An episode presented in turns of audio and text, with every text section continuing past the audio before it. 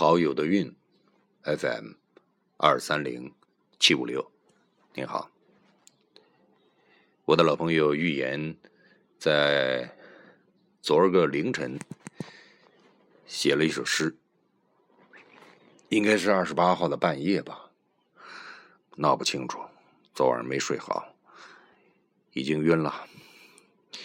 他在白天嘱托我把他的那首诗朗诵出来，我当时看了就很喜欢。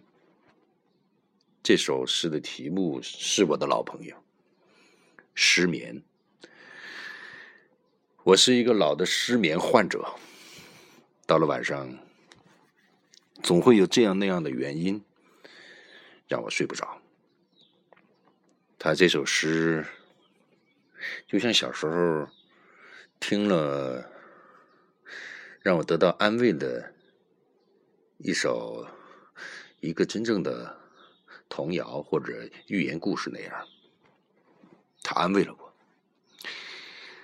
但是昨天晚上呢，我没有情绪把它朗诵出来，但是受他这首诗的。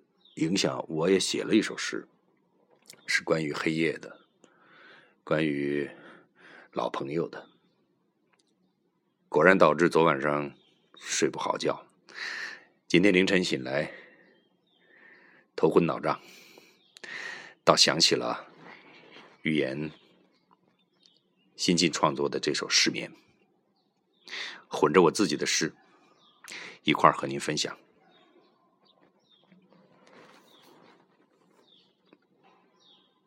先朗诵寓言的这首《失眠》。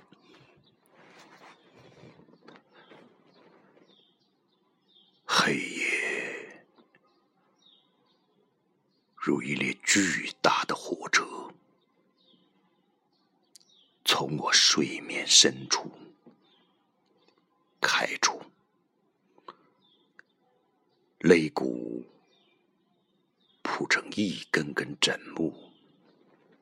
从身体一直向无尽的黑暗延伸，密集的车轮从上面连过，听见骨头发出吱吱的响声。这只巨大的昆虫。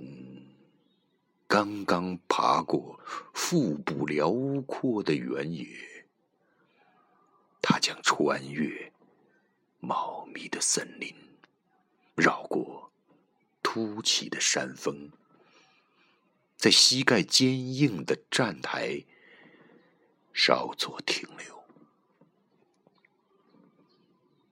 最终，他将开出我的身体。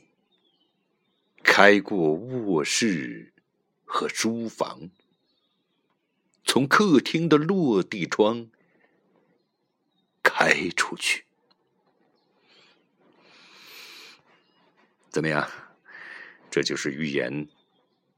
这首叫做《失眠》的小诗，我非常喜欢。于是我写了一首叫《老友》的诗。来和他相贺。黑夜，我的老友，端详你的样子，熟悉的无法看清。你的脾性、气息，以及我们相互的忠诚，多么珍贵，像夜空中的宝石。黑夜，我的老友，白天呼啸而过，刺激肉体，撕裂魂魄，但你从不失约。每当人世间灯火点亮，我便挎上孤独而神秘的背包，站在永远的月台，等待。搭上睡神的列车，甚至可以与死神相伴。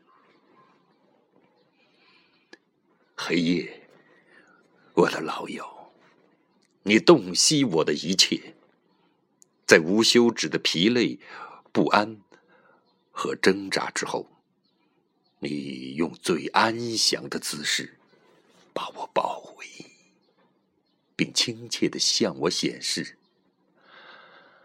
哦，那列火车停靠在黑夜的最深处。”无声无息，轰隆隆驶过的，是我不安的灵魂。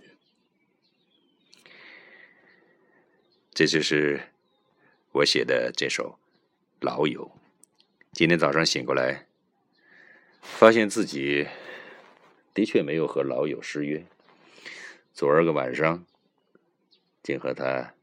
约了一晚，早上起来又敷衍了几句。看到预言给我的留言，说你的列车失失约了，我就回应了下面几句：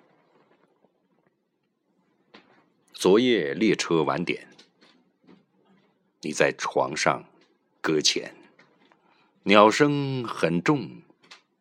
古典音乐，遥远。